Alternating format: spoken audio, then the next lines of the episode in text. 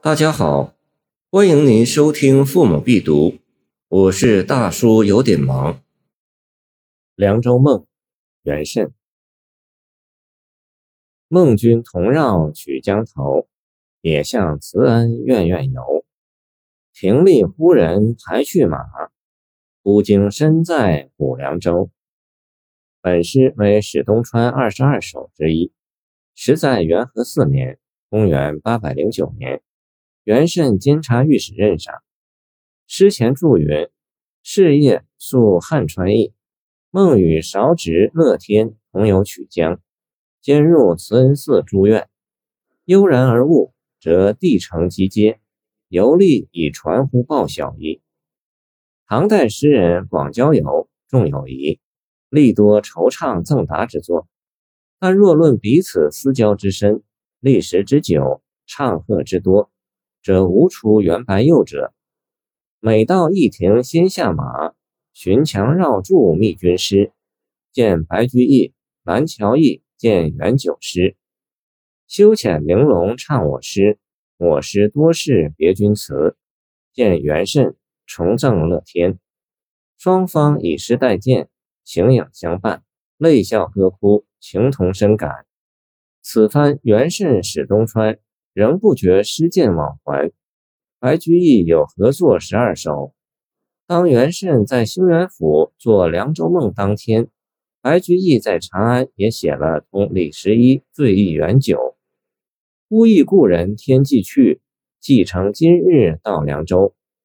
李十一借李韶直，他们相携同游曲江慈恩寺，触景生情，念及元慎。而元慎亦竟梦回相随，千里神交。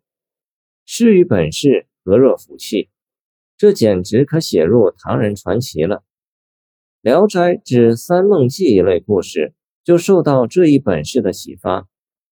日有所思，夜有所梦，醒时萦绕心头情事，由于压抑，往往变得更为强烈，便借梦境或幻觉表现。这就是所谓潜意识。《牡丹亭》的惊梦，杜甫的梦李白，都是此种潜意识作用，文学上屡有反映。本诗为元慎感梦而作，第一二句“梦君同绕曲江头，也向慈恩院院游”，写入梦。元慎与白居易中进士后，又同于贞元十九年（公元803年）制举拔萃登科。按唐朝惯例。进士录取放榜，皇帝即在曲江赐宴，等慈恩寺大雁塔提名留念。曲江慈恩寺向为长安名胜，平时更少不了骚人宴饮、墨客流连。元慎和白居易也曾有多次过从。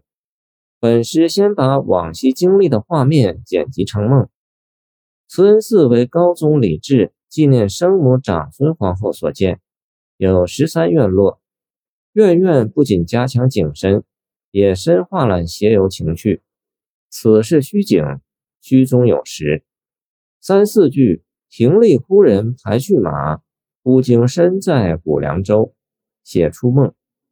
伴随亭立的吆喝，画面从慈恩寺梦中情景转为凉州驿亭醒时惊觉。此是实景，实中有虚，前后相应成趣。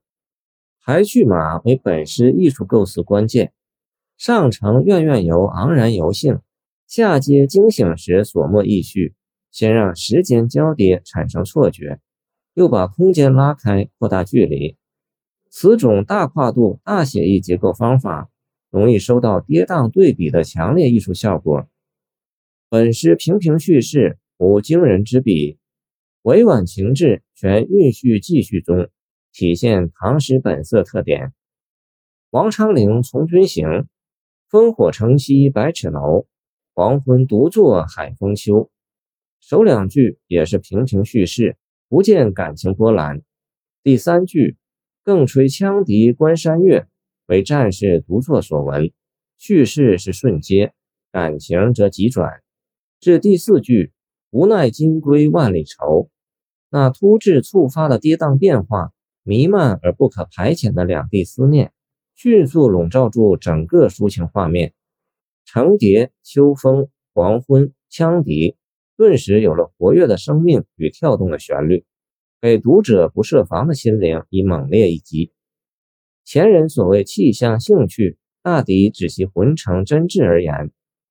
元慎孤经身在古凉州，也同样表述了浑融真纯情性与运界不尽风致。谢谢您的收听，我的 QQ 号码幺七二二九二二幺三零，欢迎您继续收听我们的后续节目。